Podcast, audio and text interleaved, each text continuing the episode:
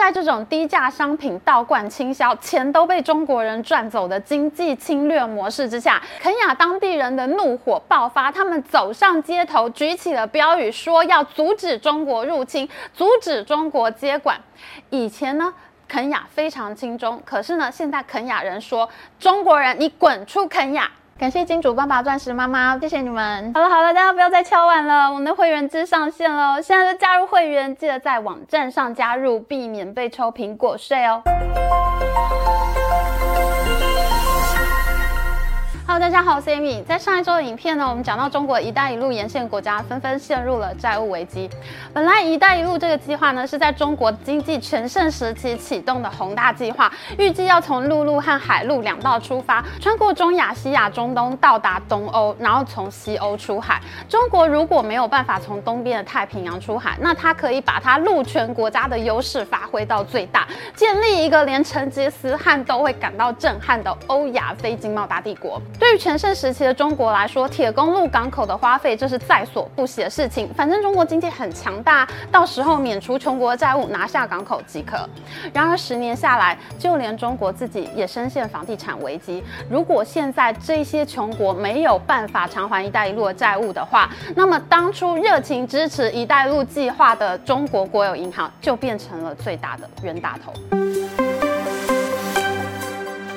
在上一集的影片中呢，我们讲到中国工程公司，他帮尼泊尔盖了完全没有国际航线的机场。那中国政府呢，跟巴基斯坦描绘了一个几乎不可能达成的瓜达尔港大梦，最终呢，造成两个国家财政陷入困境。那巴基斯坦人开始攻击中国工程车队，那斯里兰卡呢，有一个几乎一样的故事，只是下场更为悲惨。在中国的支持下，斯里兰卡政府呢，就向中国的银行贷款，新建了汉班托特港，还盖了一个。马塔拉拉国际机场根本就是尼泊尔加上巴基斯坦机场跟港口都有的双重悲剧。这两大基础建设为斯里兰卡政府带来了庞大的债务，来自中国的银行，他们收的贷款利率竟然是每年百分之六点三，这是相当高的利息了。那斯里兰卡呢，背负庞大的利息，加上它连续发生的国内恐怖攻击，还发生了全球新冠肺炎，接着还有俄乌战。争造成了通货膨胀，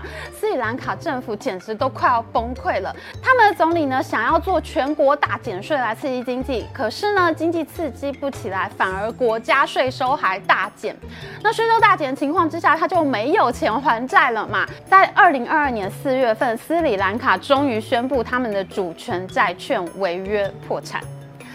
既然你破产了，那斯里兰卡政府呢？他就被逼迫和中国政府签下了一份九十九年的租约，要把他的汉班托特港移交给中国人来管理。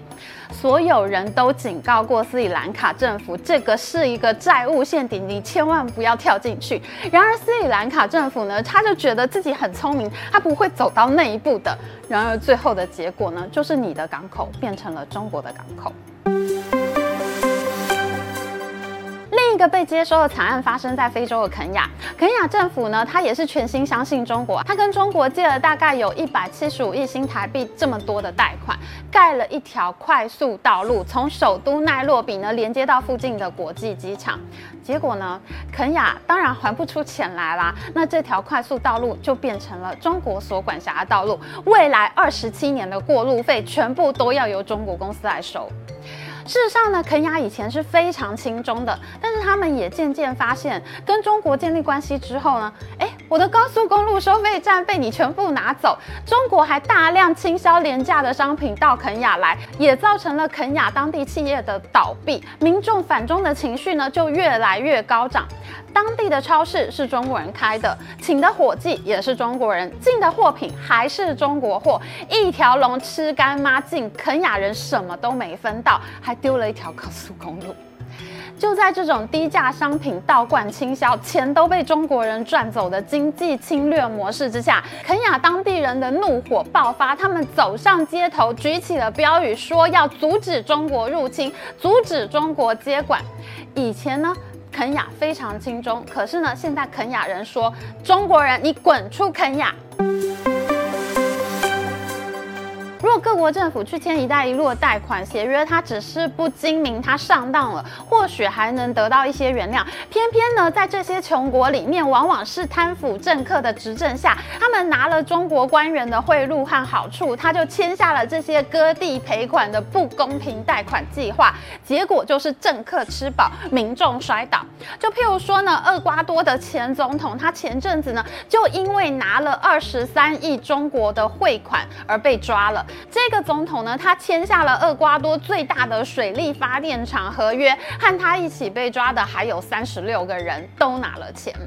那在孟加拉呢，中国港湾公司因为涉嫌贿赂官员而被列入了黑名单，孟加拉政府不再跟这家公司来往了。而在南非，中国的中车集团更在南非前总统祖马执政的九年期间，大量贿赂各个国有企业。最后呢，到了南非现任的政府，他就冻结了中车集团在南非的三亿美元资金。这些国家呢，在破产之后，它不只是基础设施会落到中。中国的手里，他们还会发现，他们欠下的钱远远超过这些基础建设的价值，赔给中国都不够，他还得再去找 IMF 借钱还债，搞到最后，中国把开发中国家呢弄到破产，拿了人家的港口，拿了人家的铁公路发电厂，最后是 IMF 借钱给这些国家擦屁股，还要拿钱给他们还债给中国，真的是吃干抹净，吃人够。够厉害了，我的国！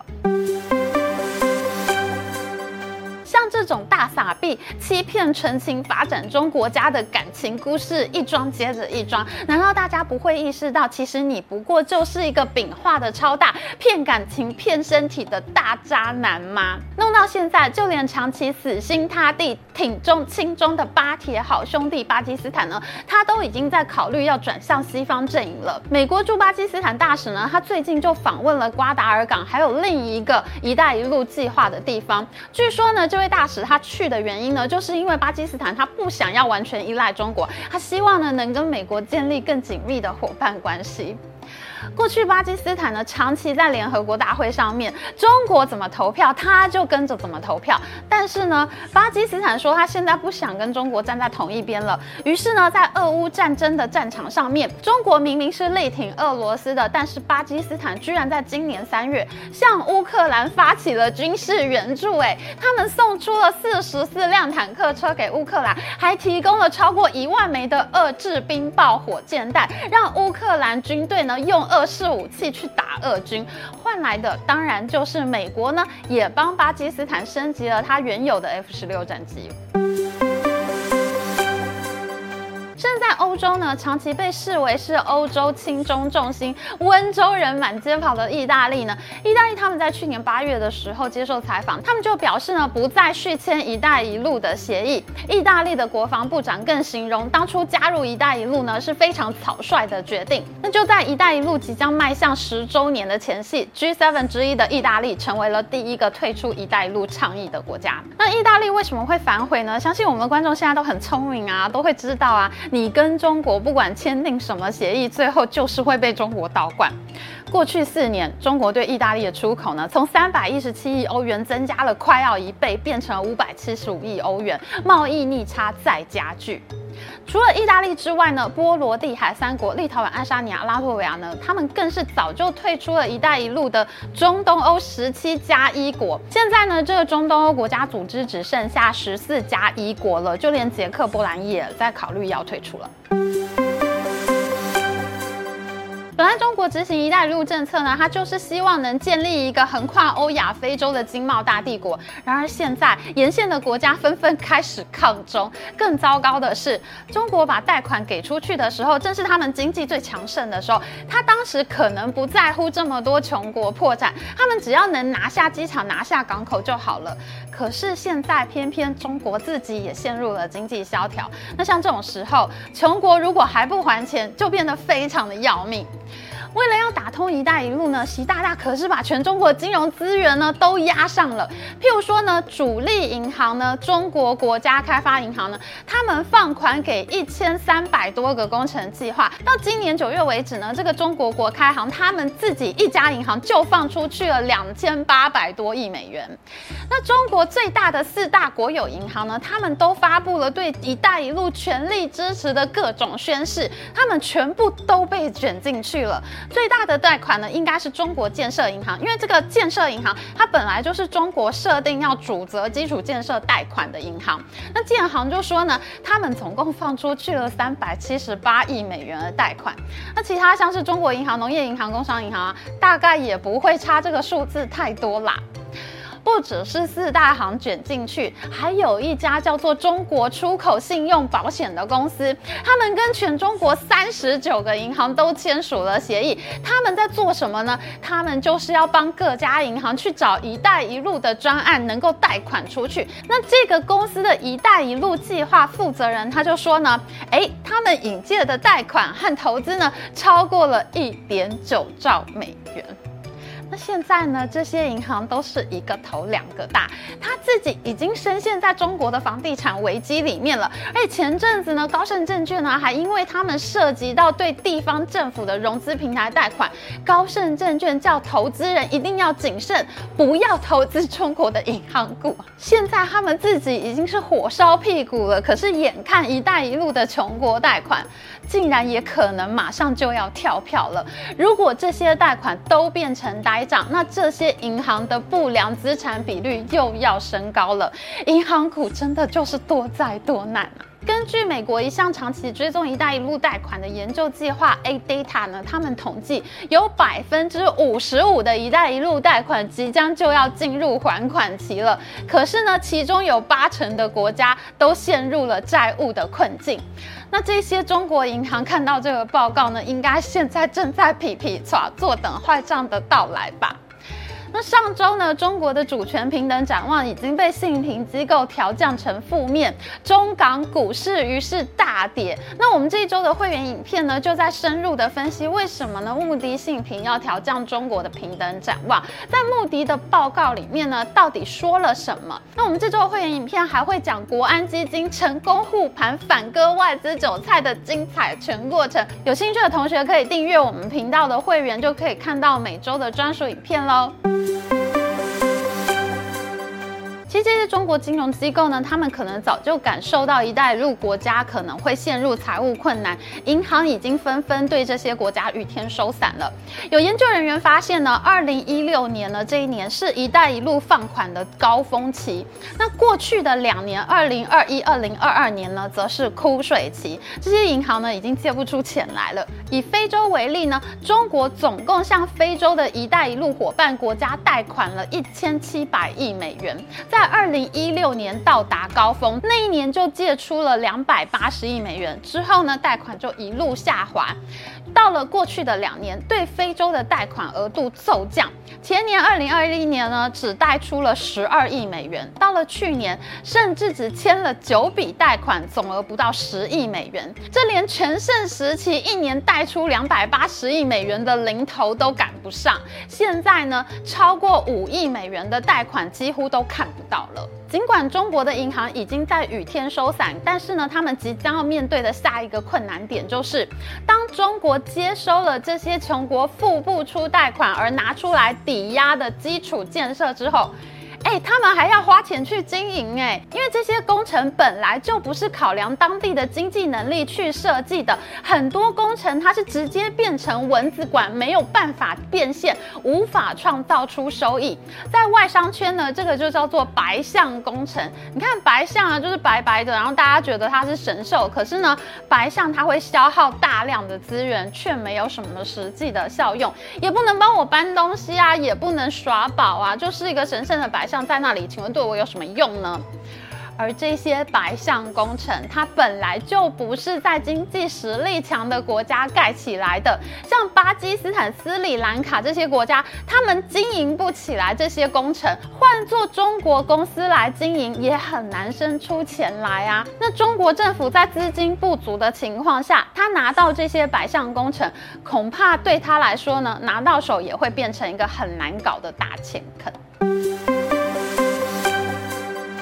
在“一带一路”计划出现了这么多受害者之后，大家都已经知道了，要借钱的话呢，还是要找老牌、口碑好的美国人和日本人。人家不但借你钱呢，他还会跟你讲，哎，你干什么比较好啊？辅导你就业，直到成功为止，真的会帮你赚到钱。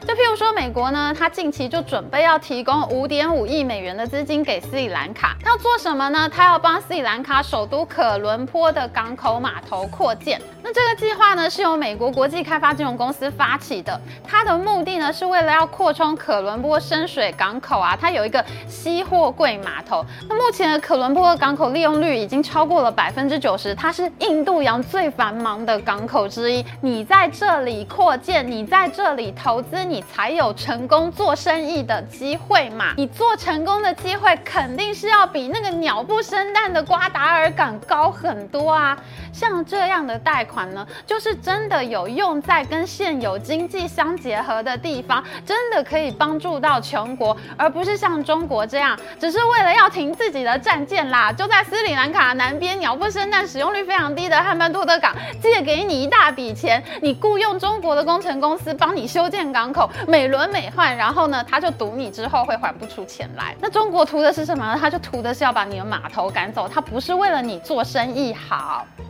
那日本呢，现在呢也开始重返基础建设现场了。去年呢，日本政府呢，他在东京举办了非洲发展国际会议，首相岸田文雄呢还去了开幕式，他就宣布未来三年呢要提供三百亿美元的援助，在医疗和教育领域支持三十万人的人力资源开发，就是要帮助他们学习技能啊，还有学习经济技术的技巧啊。之后呢，日本还会再提供给他们三亿美元的贷款，来赞助粮食的生产。因应非洲未来可能会人口爆发啊，那就可能会产生粮食危机啊，人家都已经先帮你想到了。那今年的五月呢，岸田文雄在出访非洲加纳的时候，他也说他要提供五亿美元的援助，做什么呢？他就是要阻止西非各国的武装叛变扩大，搞得整个非洲都不安宁。他想要让当地。得到和平和稳定的发展机会。